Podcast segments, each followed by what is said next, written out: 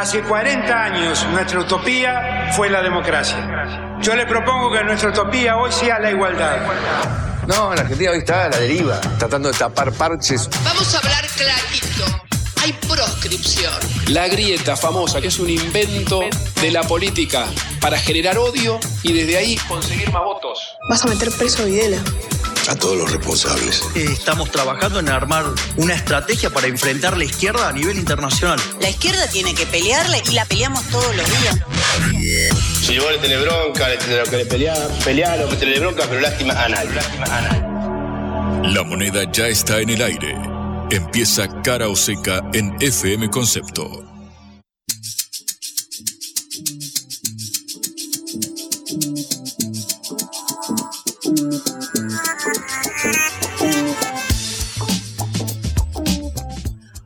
Hola, ¿qué tal? Otra vez en esta hora del regreso en Cara o Seca los saluda Patricia Lee en esta producción de la Agencia Internacional de Noticias Sputnik y está conmigo Juan Legman. Hola Juan, ¿cómo estás? Muy buenas tardes, Patri. Muy bien. ¿Y tú? Bien. Te noto abrigada con un cuello eh, poleresco, se puede decir. Sí, es como una que me polera. dan ganas de que haga frío, pero nada. No, todavía pero da poquito. no llega, no llega. Pero no ya llega. bajamos de los 15 grados ayer más sí, o menos. está lindo, A está noche perfecto, perfecto. me puse un saquito a la noche. Ah, y mirá bueno. que odio ponerme un saquito a la noche en mi casa. Quiero estar en patas, en short, Sí, tirado en el y sillón. bueno, y no pude. que tener calefacción. Tengo que tener Y calefacción. gastar plata, ahora que sube el gas, ahora que suben todos los servicios.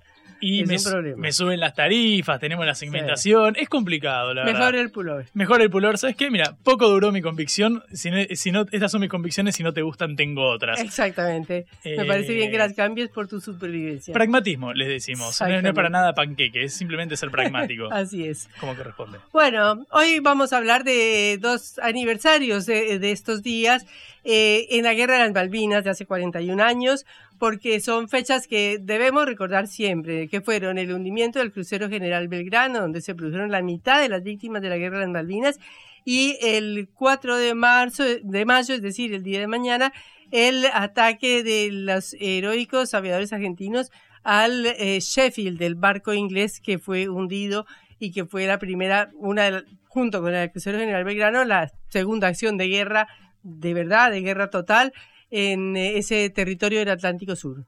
También de un tema mucho menos importante que acabas de mencionar, eh, vamos a estar hablando sobre el internismo del, del Frente de Todos, no ahora por funcionarios, sino más interesante aún, por ex funcionarios. Hablaron Matías Culfas, el ex ministro de Desarrollo Productivo de la Nación, quien fuera eyectado de su cargo eh, el año pasado, y también habló Antonio Aracre, el ex jefe de asesores de Alberto Fernández, ex número uno de Singenta, eh, la, multinacional aquí en el, en el país. Y bueno, hablaremos de esto y también sobre una movida particular que hizo el INDEC, el Instituto Nacional de Estadísticas y Censos, para que la inflación de, ab- de abril no llegue cuando tenía que llegar, llegue un poquito después.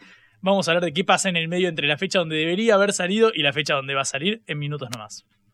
Y tocaremos un tema internacional de importancia para América Latina, que es la de los migrantes, los que llegan a Estados Unidos, y la modificación que se aproxima de las leyes en ese país a partir del 11 de mayo, con la eliminación del título 40, una disposición especial que había durante el COVID y los nuevos centros de acogida que piensan hacer en América Latina. Bien, y también vamos a hablar sobre unas noticias que vuelven a sacudir a la economía argentina, esta vez desde Estados Unidos, que nos suben la tasa de interés. Y nos suben la tasa de interés quiere decir, como siempre, que se complica un poquito más en el país, pero que no panda el cúnico, que el dólar lo tenemos controlado. Ustedes confíen. Bueno, pero nos importan un poquitito de inflación, ¿no? Vos, vos confía en mí que ahora después acá en Calle Florida te presento unas personas que nos pueden conseguir dólares un poquito más baratos. Vos, vos confía en mí, Padri. ¿Arrancamos Eso el programa? Arrancamos el programa. Cara o seca de Sputnik en Concepto FM 95.5.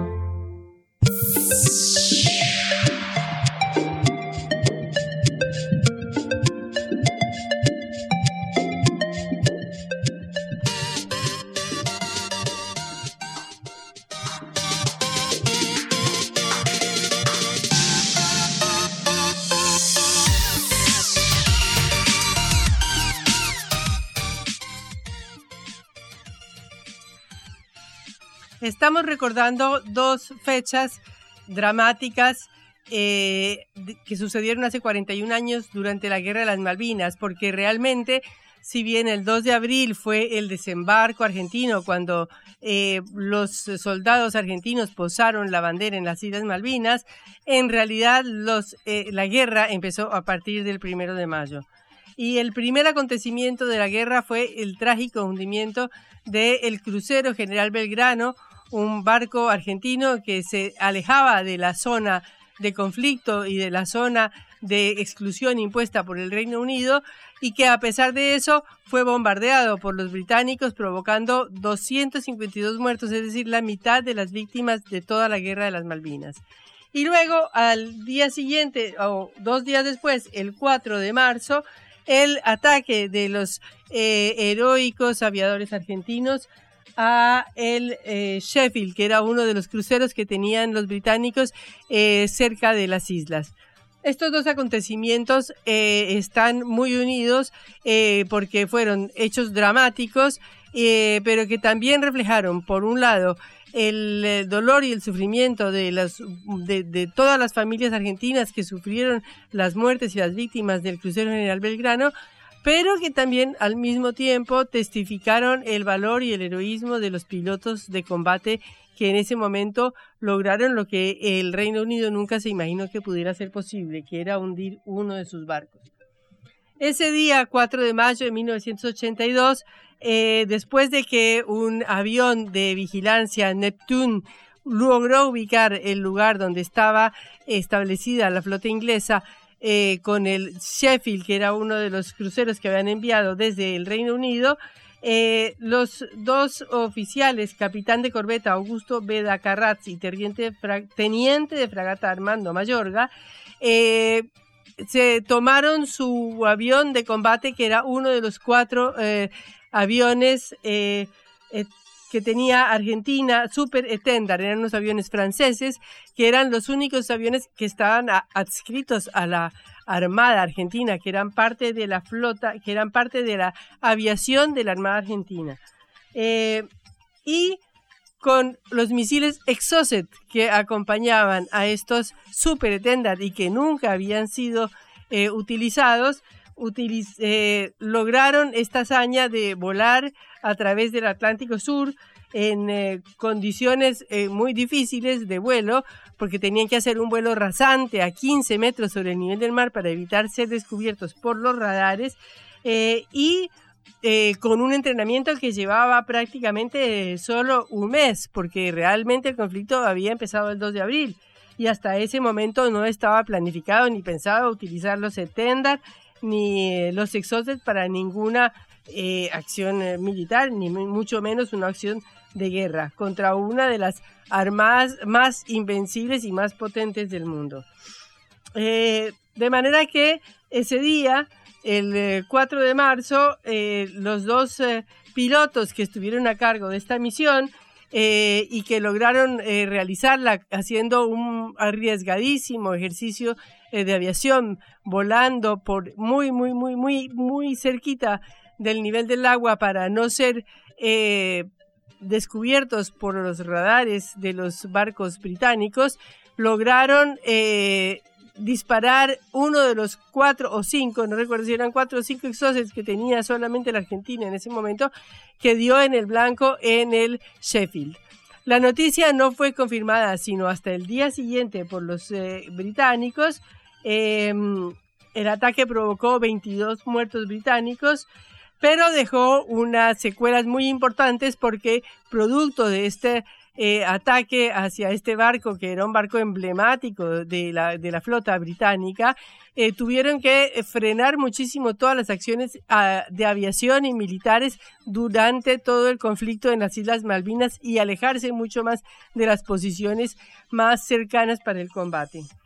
Esto eh, eh, lo describe uno de los generales, el almirante Woodward, que fue el comandante, digamos, de toda la operación militar en las Malvinas, eh, en donde destaca lo que significó para ellos el hundimiento del Sheffield, no solamente por la pérdida del destructor, que era muy moderno, sino porque se dieron cuenta de que a pesar de todo, los muy poquitos misiles Exocet de Argentina y los muy poquitos aviones eh, navales de combate que tenía Argentina eh, habían sido una amenaza muy fuerte para el primer buque inglés que fue hundido después de la Segunda Guerra Mundial.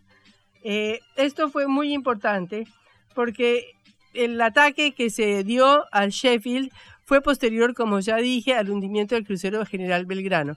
El crucero General Belgrano era un barco que se estaba alejando de la zona de conflicto en ese momento, estaba por la fuera de la zona de exclusión que habían establecido los ingleses en ese momento eh, y sin embargo fue hundido por dos misiles que eh, fueron disparados desde un submarino nuclear.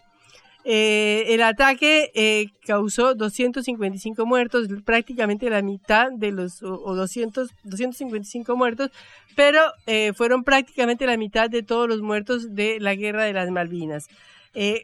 esto, que fue una, una, noticia terrible para Argentina, fue el primer, es decir, fue uno de los primeros eventos de la guerra.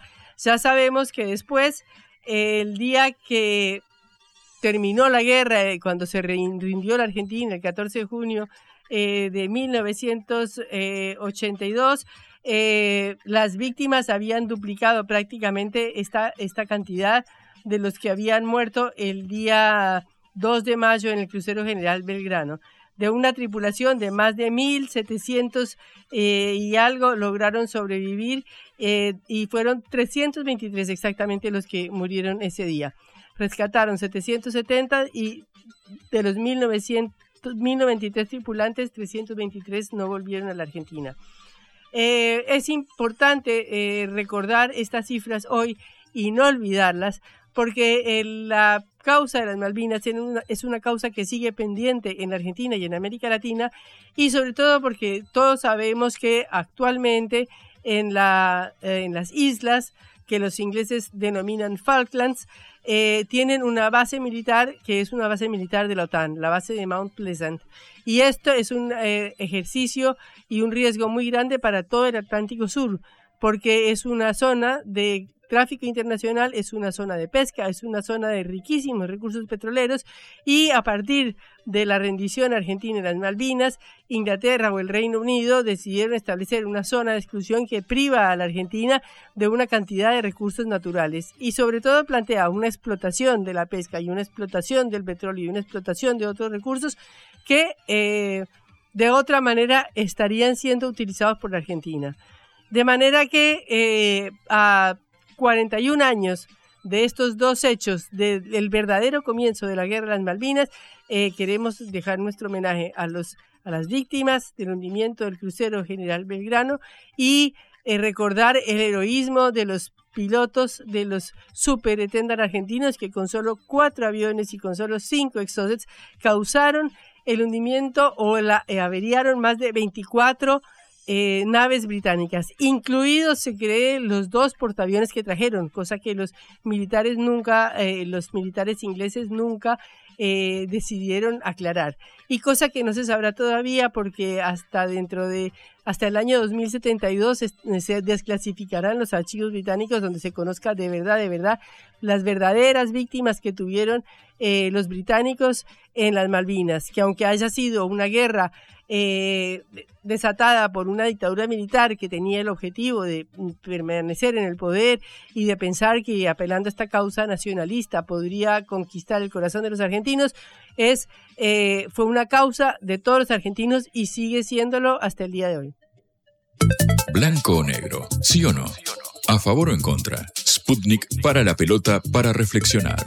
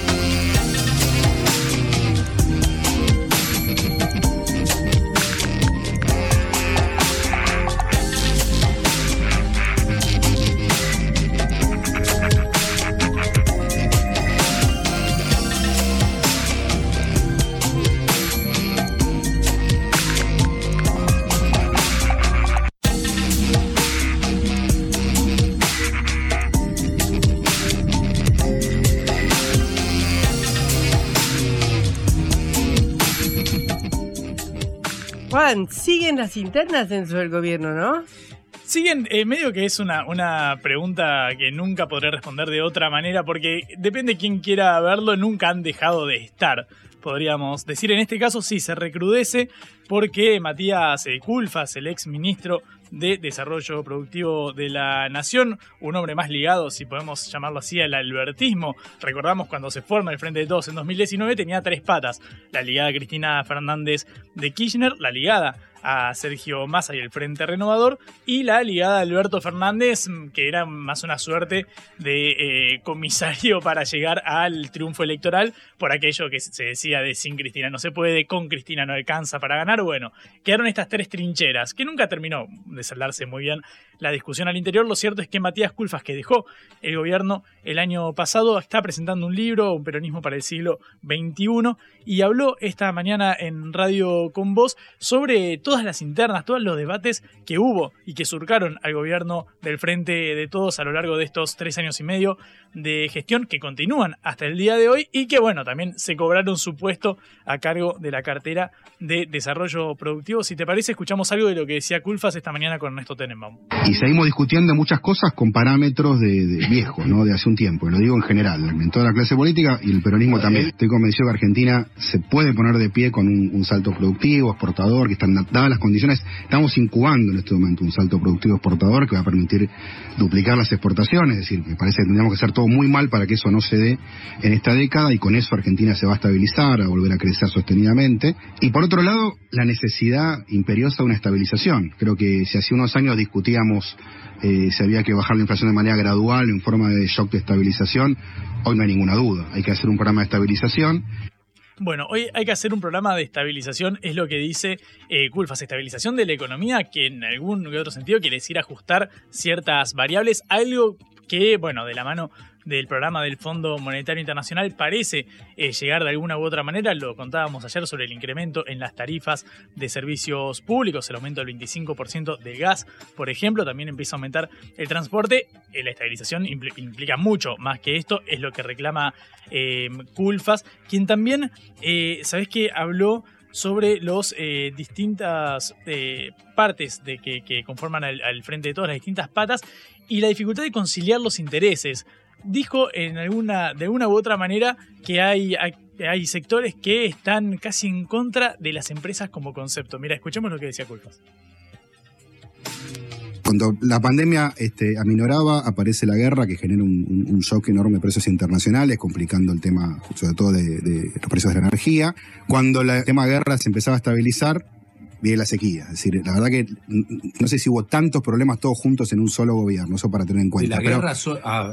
Además de esto, por si esto fuera poco, un, un nivel de, de, de internismo a cielo abierto que también creo que yo revisé varios gobiernos, en todos los gobiernos hay internas, pero creo que en ninguno hubo este nivel de, de, de internismo este, tan marcado a cielo abierto, ¿no?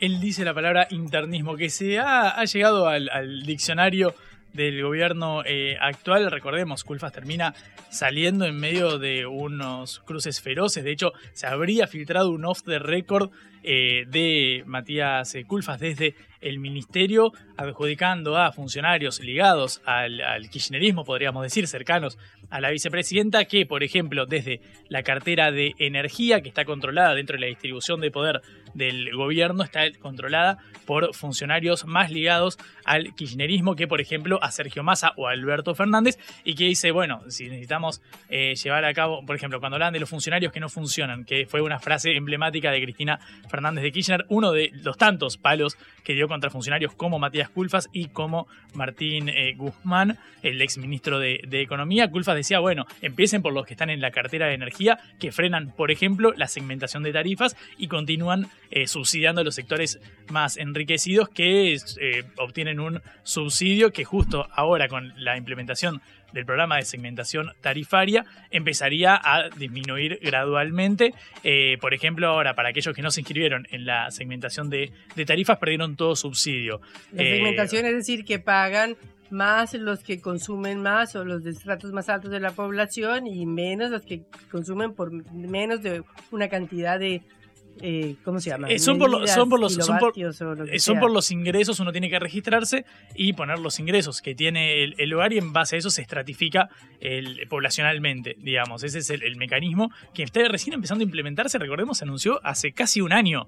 Eh, esto, bueno, dentro de todas las, la- las complicaciones que tiene el Frente de Todos, también está, atención, los off the record de Antonio Aracre. Antonio Aracre, el ex jefe de asesores de Alberto Fernández, que duró algo más de un mes en el cargo, eh, que es eh, también, de nuevo, dentro de todas las filtraciones que existen, otro off the record eh, eh, deslizado supuestamente desde la, jefatura de asesores, eh, indicaba que él habría intentado acercarse a Alberto Fernández, al presidente, proponiéndole un plan para combatir la inflación tras el lapidario 7,7% de inflación en marzo y el 104% de inflación anual. Y bueno, eso sería desplazar de su lugar a Sergio Tomás Massa, el ministro de Economía, un hombre fuerte, digamos, dentro del gobierno, que ahora que Alberto anunció que no va a presentarse en las elecciones, queda como un presidente de hecho digamos, eh, a cargo de las variables económicas. Antonio Aracre mantuvo silencio desde que se fue del eh, gobierno, desde que su renuncia, y hoy habló en CNN Radio y opinó sobre el programa económico que está llevando a cabo el gobierno de la mano de Massa. No me parece que en un contexto como el que tiene la Argentina hoy, eh, Massa se pueda dar el lujo de dejar el Ministerio de Economía, porque más allá de sus conocimientos técnicos o el de su equipo, reúne una serie de características políticas en torno al kirchnerismo y al albertismo que lo, lo, lo posicionan como una persona muy adecuada. Creo que tiene un plan que mucha gente lo llama peyorativamente, a mí me parece mal, pero lo llaman el plan llegar, Plan llegar, claro, plan llegar a las elecciones, plan llegar al final del, del mandato. Es curioso que un exfuncionario de este gobierno mencione eh, a- un- un- una frase, un, un eufemismo que utiliza la oposición para decir que el gobierno está básicamente no está pensando en largo plazo, sino simplemente en llegar al 10 de diciembre de nuevo de la mano del acuerdo con el Fondo Monetario Internacional. Bueno, son críticas de exfuncionarios o al gobierno o a sectores puntuales del gobierno que recrudecen. Antes hablábamos de Juntos por el Cambio, ayer hablábamos de lo que pasa con la libertad avanza, de los distintos sectores, el viernes hablábamos con eh, funcionarios del Frente de Izquierda y de los Trabajadores. Bueno, en este caso la pelota vuelve a estar eh, sobre eh, la cancha del Frente de Todos y ahora con exfuncionarios que ahora que no ocupan ningún cargo público tienen mayor libertad para explayarse, explayarse perdón, en las críticas al oficialismo. Y sobre todo diciendo algo que fue aparentemente la causa de su renuncia, ¿no? Claro, está criticando el programa de Sergio, de Sergio Massa. eh, y de hecho también habló sobre la necesidad de un plan de estabilización, así como lo hizo eh, Matías Culfa, si lo escuchábamos eh, recién. Bueno, ahora lo cierto es que Massa sigue como el hombre quizás más poderoso del Ejecutivo en este momento, mientras que Aracre y Culfas ya dejaron su cargo. Lo cierto es que así está la interna del Frente de Todos y te la contamos en Caro Seca. Lo que a Verne le tomó 80 días lo hacemos en una tarde. La vuelta al mundo en la vuelta a casa.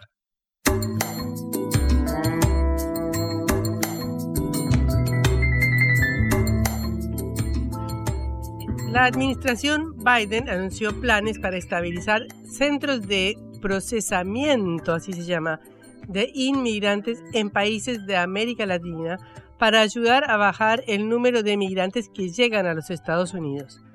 Por ahora se establecerían estos centros de procesamiento regionales en Guatemala y en Colombia, pero también se ha anunciado que España y Canadá podrían hacer este tipo de centros igualmente.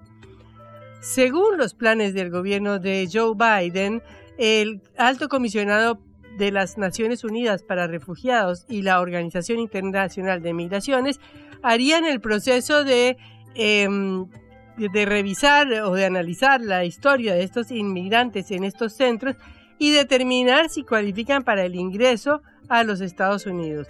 En primer lugar, eh, un primer comentario es por qué dos organizaciones internacionales que se dedican a la protección de los refugiados, como el Alto Comisionado de las Naciones Unidas y la OIM, eh, tendrían que hacer este trabajo por los Estados Unidos para evitarles problemas fronterizos.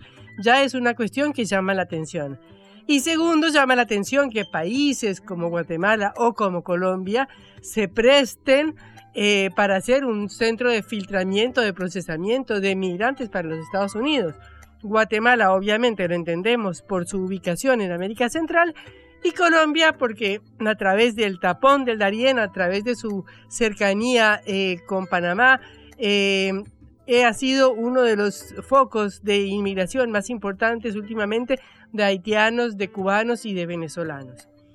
Esta terminación lo que pasa es que ahora se termina una política de la administración Trump que se llamó Título 42, gracias a la cual fueron expulsados de Estados Unidos al llegar a la frontera más de 2 eh, millones eh, de inmigrantes desde que empezó la crisis de la pandemia, porque eh, se suponía que el título 42 era una ley para evitar la entrada a Estados Unidos de personas que pudieran prestar un riesgo para la salud, ya sea por haber ingresado al país ilegalmente o por eh, restricciones de viaje previamente anunciadas. En todo caso, fue una ley que utilizó Trump para evitar la llegada de los migrantes. Ahora, como con esta ley lograron expulsar dos millones de migrantes y ahora esta, este título 42 no estaría eh, vigente, están buscando estos procedimientos para evitar que lleguen eh, más inmigrantes a los Estados Unidos.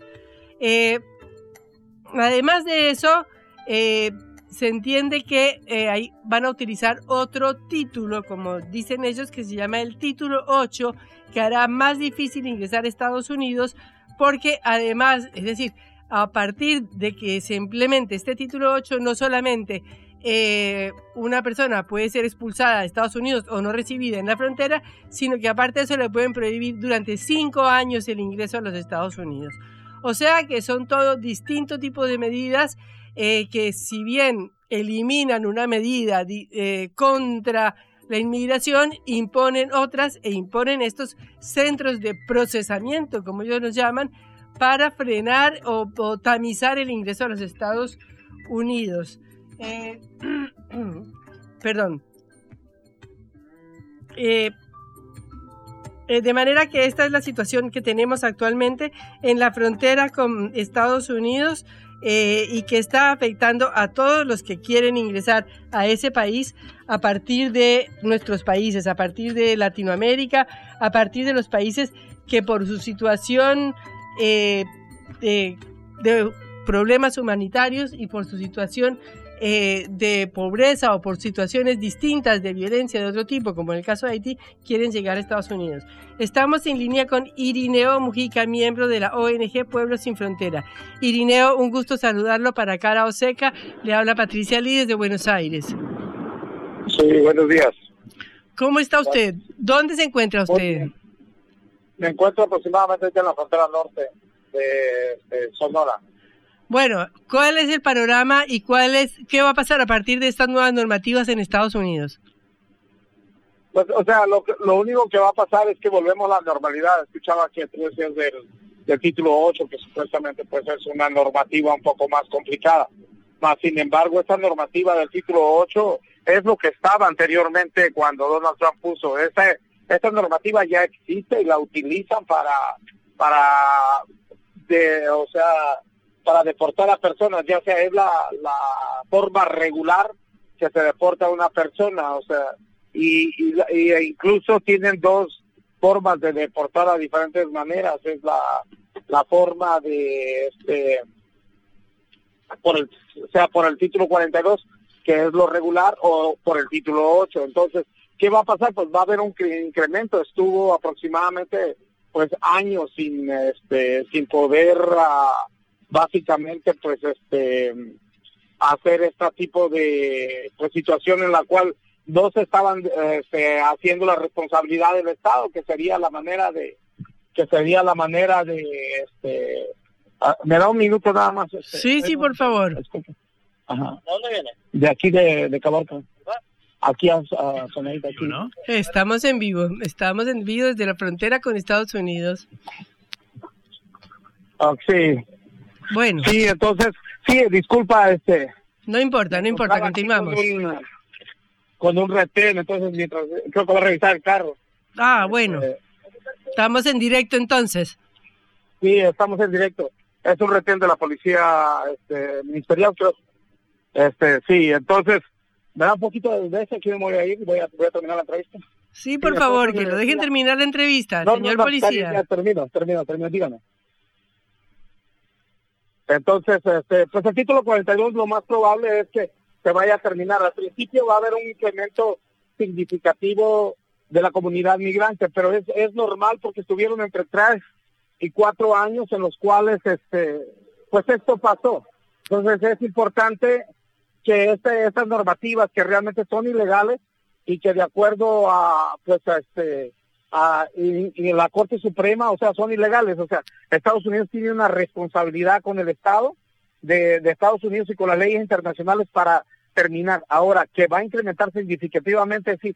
Ahora, lo que estaba escuchando es también que, que, por ejemplo, lo que va a hacer esto de los centros de procesamiento son otra forma de tratar de contener la migración, más sin embargo, la verdad es que es que no es posible que se contenga la migración de esa manera y eso lo hemos visto de diferentes maneras. O sea, si vemos que, el, por ejemplo, van a convertir a, Colombia, a, este, Guatemala en centros de procesamiento, realmente son, son centros de, concentra de contención para tratar de, disminuir el flujo, pero esto no ha hecho. Han intentado diferentes medidas, más sin embargo esto es imposible. No pueden contener la migración de esa manera y lo han visto, porque cada vez que han intentado solamente incentivan más la migración.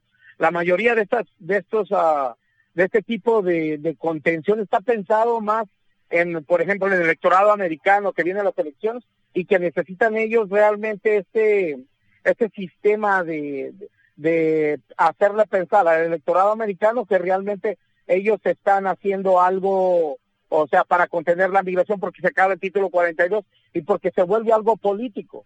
Entonces, al, al terminar este, al terminar este título 42, realmente este, lo que va a hacer es que van a tratar de contenerla, les va a fallar como siempre y realmente para ese entonces ya pasó el ya pasó el este, las elecciones y pues todo sigue de acuerdo a donde quedó. Y en, ese, en, en este sentido, Irineo, ¿qué papel juega México? Ahora, digamos, en el otro lado de la frontera, en Chapa, Tapachula, todo eso, tratando de frenar la llegada de los inmigrantes de, Guatemala y de otros países de Centroamérica. ¿Qué, hace el gobierno mexicano? El, gobierno mexicano va a seguir teniendo el número de migrantes que tiene porque no hay ma manera de parar la migración.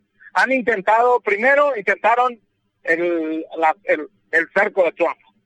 Eso iba a resolver la, la migración. ¿Qué fue eso? Política, no para nadie. Sigue, siguen entrando en miles y miles.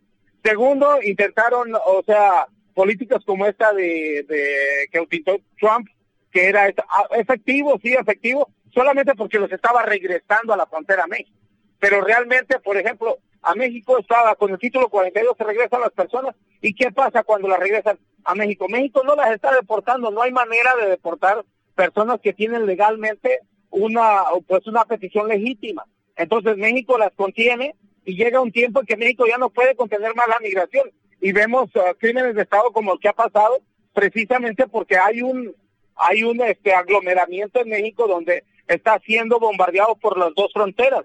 Mismo, eh, los mismos presidentes Joe Biden y el presidente este, López Obrador habían dicho que se estimaba que cerca de 30 mil migrantes entraban a la frontera al mes y eh, ellos estaban procesando cerca de 250 personas por día, porque una cosa es que el presidente se compromete a hacer algunas cosas y que supuestamente la, la aplicación esta iba a resolver la situación. Son tácticas dilatorias para evadir su responsabilidad y tarde o temprano tienen que afrontarlas, o sea, porque llegan llegan tiempos como ahora donde se espera un tsunami de gente, porque toda la gente está esperando que se acabe el título 42 Ahora, que va a residir como todo cuando llueve y crece el río y después se calma y vuelve a sus cauces, va a volver.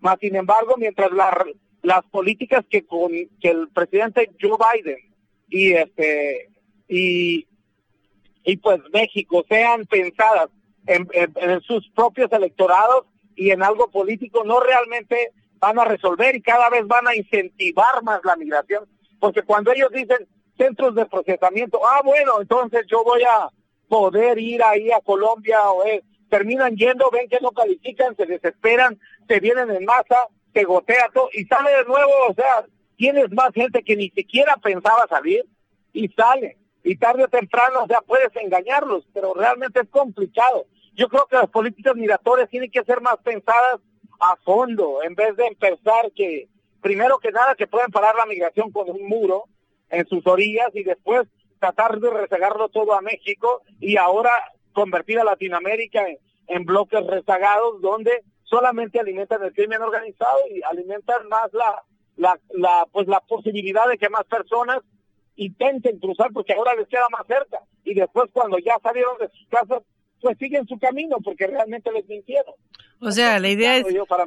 Lo que usted dice es que digamos se ab- abren un centro de estos de procesamiento en Colombia, entonces van a ir más más personas a Colombia para tratar de llegar, no los van a procesar, no van a poder entrar y van a seguir igual yendo para arriba. Es lo que hacen aquí en la frontera. Tratan de contenerlos y terminan yéndose. O sea, ¿cómo es posible que, por ejemplo, piensen que pueden contener a toda esta masa de gente en un solo lugar con una esperanza para que pasen que las elecciones, para que sus electorados se sientan un poco más cómodos? La verdad es que es un desastre y no ponen atención en, eh, o sea, por ejemplo, el problema, el problema en conflicto que tienen con Colombia, que tienen con, con por ejemplo, Cuba, con, todos estos países, realmente tienen un problema porque son políticas diferentes, pero también los han estado oprimiendo y, a- pues, claro, o sea, no tanto oprimen a estos gobiernos que yo puedo o no puedo estar de acuerdo, ni siquiera los conozco, la verdad, pero sí sé que lo que ese tipo de política les hace daño porque la migración que emigra es porque los que al, al final son lastimados es la comunidad que no tiene para comer, que la violencia los azota, que son perseguidos y terminan llegando pues a lo más más fácil, ¿no? Sería México o Estados Unidos, que México ahora pues también parte destino forzado por los Estados Unidos. Entonces, ahora están tratando de forzar, pero Guatemala es imposible contener en Guatemala la migración, porque Guatemala, primero que nada, mucha zona indígena, mucha zona corrupta también, que es imposible, o sea, ni siquiera están en serio. Ya intentaron, y Trump intentó hacerlo un país seguro, falló. O sea, siempre Guatemala no va, no va a cooperar en tratar de hacer eso, y si coopera, se le va a volver a México, se le va a volver a otro México.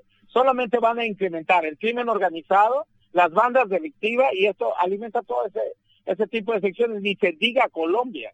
O sea, están tratando de tapar, o sea, la verdad lo que están tratando de tapar es, es taparlos de que salgan de, o sea, los venezolanos. Y, o sea, ¿qué pasa con la, la comunidad venezolana y haitiana?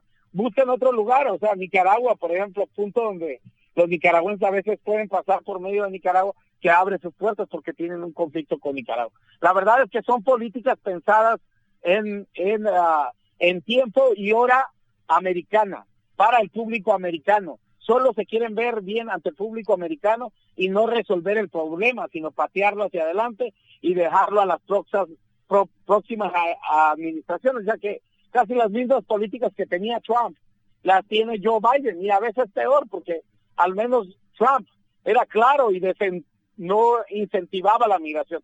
Mas Joe Biden habla bonito, pero tiene las mismas políticas de, de contención y a veces peores, porque son más crueles cuando crees que te van a dar una oportunidad en los Estados Unidos, cuando realmente lo que te dan es una patada y te corren igual que los otros. O sea, realmente no hay cambio. Los de los demócratas se desgarran la, las vestiduras diciendo que Trump era, o sea, pues era casi casi como el holocausto. Y lo dijo muchos de ellos, como este, incluso la vicepresidenta también, o sea, todos ellos se refirieron a las políticas de Trump como lo peor, ni se diga Joe Biden, y ahora las implementan y las necesitan. Entonces, para mi ver, esto de la, la migración, o sea, no se puede parar con la contención y se debe de pensar más a raíz de a fondo. Y que, por ejemplo, alguno de las ONGs o Naciones Unidas o estos altos comisionados solamente hacen lo mismo, o sea, lavarle la cara a políticas que son muy sucias y que realmente lo que deben de hacer es ser responsables, terminar con el título 42 y procesar a la gente que tiene que, que, procesar en vez de meterle dinero a algo que realmente pues realmente está fallido. Y si van a hacer algo, pues hay que hacer algo, pero para estabilizar la región, que es la que está desestabilizada, no tratar de desestabilizar más de lo que ya está desestabilizado. Es lo que yo pienso, es mi manera de pensar. Tengo 20 años como director de esta organización y 20 años en la migración y he visto este tipo de, políticas siempre fallan. Y el papel, usted se refería al papel de la Organización Internacional de Migraciones y al alto comisionado de las Naciones Unidas que se han prestado, según entiendo yo, a hacer los que hagan los filtros en estos centros. ¿Cómo puede ser que organizaciones internacionales, de organismos internacionales mundiales, se presten para hacer el trabajo de, los Estados Unidos? Pues sí, es un trabajo sucio. ¿Cómo pueden convertir su, este, sus fronteras? Primero, hasta la frontera sur de México. Terminamos siendo la patrulla fronteriza de los Estados Unidos. Pero después ya no caben, o sea, somos la gran cárcel de los Estados Unidos. Ahora quieren expandirlo a Guatemala. Luego, o sea, también esto que estén teniendo tanta, tantos centros de contenciones, centros de control para controlar toda Latinoamérica. O sea, realmente, o sea, yo no sé, pero esto a mí, o sea, no me huele nada bien. Pero bueno, está bien, o sea, yo no, no tengo nada que ver con eso, lo único que le estoy diciendo es que sus políticas o están diseñadas con otros propósitos o realmente no tienen idea qué hacer con la migración y realmente pues o sea están más los veo más pensando en, en sus propias en sus propios electorados y cómo ganar las propias, las próximas elecciones que realmente tratar de resolver el problema. No les interesa.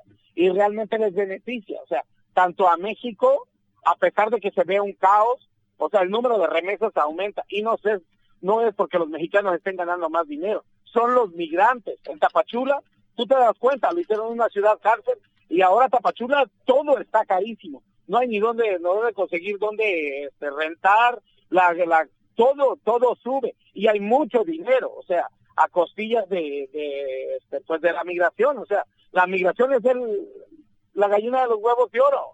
Y veámoslo, no, también los Estados Unidos no le afecta a los migrantes que están migrando, son migrantes jóvenes, que les dan mano de obra, que le están ayudando a reparar la economía y que realmente, pues, o sea, son los que dice pan con sangre todo este tipo de políticas que son diseñadas para sus electorados en vez de realmente tratar de resolverlo de una manera más humana. Eh, Irineo Mujica, eh, miembro de la ONG Pueblo Sin Frontera, le agradezco mucho este contacto desde la frontera entre México y Estados Unidos. Hasta luego. Hasta luego, gracias.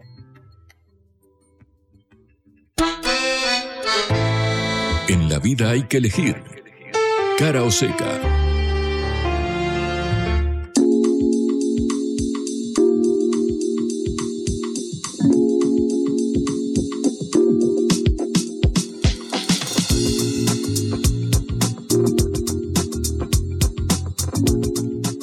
Patri, ¿sabés que este programa tiene la consigna de parar la pelota y, y pensar en las cosas importantes más allá de la, de la coyuntura? Y lo hablábamos recién con Augusto, fuera del aire. Sabés que Augusto y, y yo, nuestro productor periodístico, y yo somos egresados del colegio Ecos, acá en Villa Crespo, en, en la ciudad de, de Ah, Buenos Aires. El que tuvo el accidente. Exactamente, la famosa eh, tragedia de, de Ecos el 8 de octubre de 2006, de, de- en conmemoración se celebra el Día del Estudiante Solidario, todos los 8 de ¿Qué pasó octubre. ese 8 de octubre? Bueno, eh, básicamente los chicos eh, venían de llevar a cabo tareas solidarias en el, en el Paraisal, una escuela del Chaco, y volviendo hacia la ciudad de Buenos Aires los embiste un camión cuyo conductor estaba ebrio y eh, fallecen nueve chicos y la docente que los, que los acompañaba, Mariana Boye.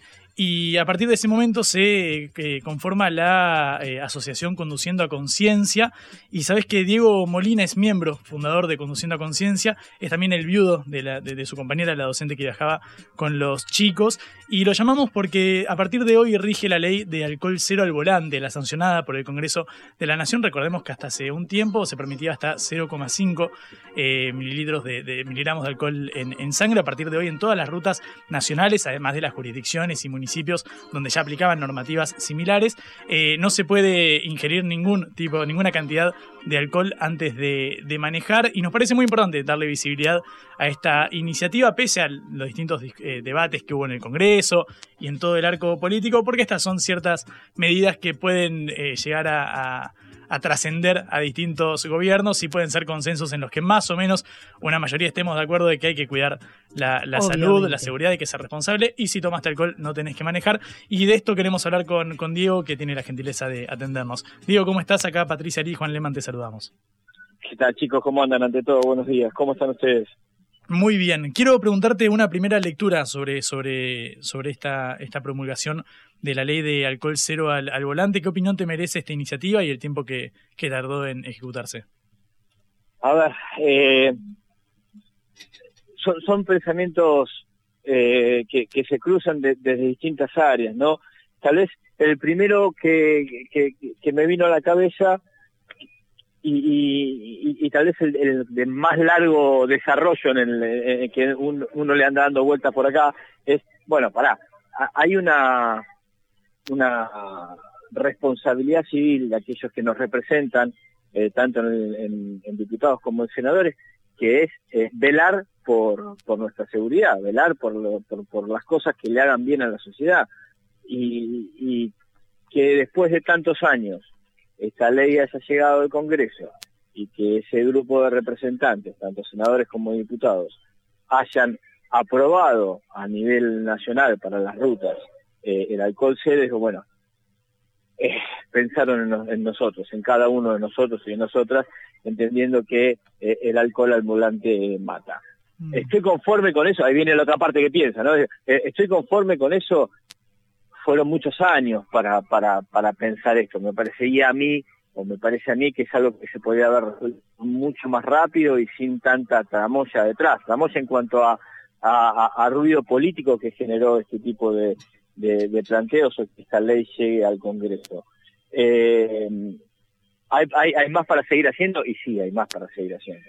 No, obviamente pensemos que solamente esta ley va, abarca las rutas nacionales y después hay que seguir tratando de implementarla en todo el país. Bueno, hay, hay, camino todavía por recorrer y en eso es lo que va a estar trabajando Conducción de Conciencia con un montón de ONGs que están atrás de, de este camino, ¿no? ¿Sabes qué? Quiero eh, preguntarte, porque, bueno, al- alguien podría argumentar, che, bueno, pero me tomé medio vaso de, de cerveza, no creo que haya perdido los, los reflejos simplemente por haber ingerido una mínima cantidad de alcohol. ¿Por qué es importante, eh, simbólica y prácticamente, que sea una ley de alcohol cero, que no, se, que no haya ninguna tolerancia a la ingesta de, alcohol? porque estás cuidando la vida de los otros. Por- porque, a ver, lo que está en juego acá no es si tomaste medio vaso más, medio vaso menos. Lo que está en juego es tu vida y la del otro.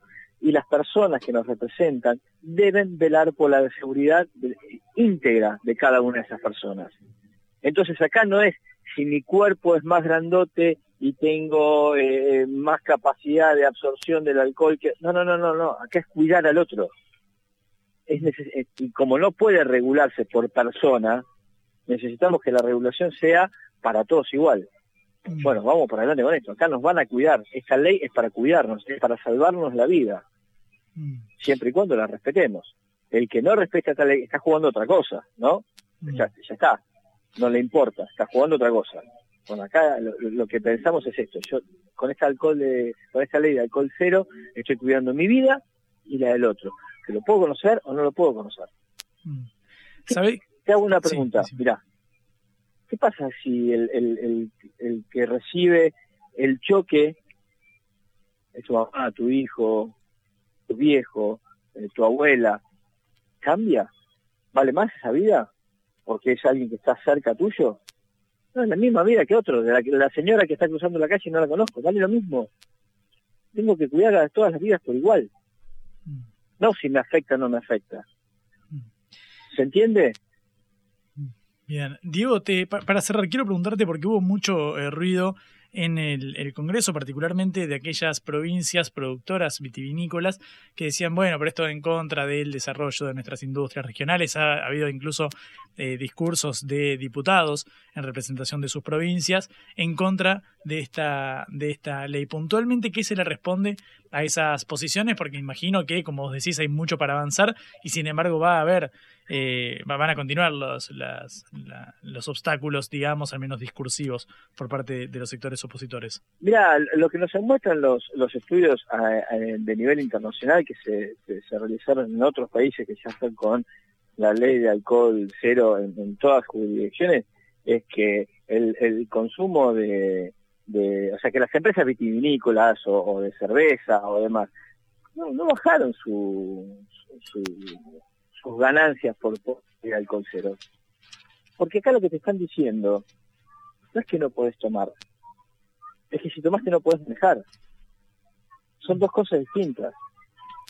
Entonces, hay estudios que muestran que la producción sigue siendo negocio teniendo el alcohol cero. Porque, insisto, la ley lo que te dice no es que no podés tomar, no podés manejar si tomaste, simplemente eso. Entonces no va a bajar la producción de vinos en la República Argentina porque tengamos alcohol cero o porque tengas alcohol cero en Mendoza o en San Juan o en Salta. No va a bajar esa producción. Es, netamente eh, irrisorio pensarlo de esa manera y hay estudios que muestran lo contrario, obviamente. Diego, muchísimas gracias por estos minutitos con, con cara o seca. Es importante escuchar tu voz en una fecha como esta que se promulga la ley. No, gracias a ustedes por, por interesarse en el tema y, por tener siempre presente a los chicos a Mariana. Diego Molina, miembro fundador de la Asociación Conduciendo a Conciencia, eh, viudo también de Mariana Boyesta, eh, profesora del Colegio ECOS acá en la Ciudad de Buenos Aires, a partir de, a partir de cual de la tragedia surge de, Conduciendo a Conciencia y se conmemora el Día del Estudiante Solidario. Recordamos, se promulgó la ley de alcohol cero al volante para evitar eh, trágicos incidentes como estos. Recordamos, si se puede evitar, no es un accidente y ya volvemos. Cara o seca. En el foco.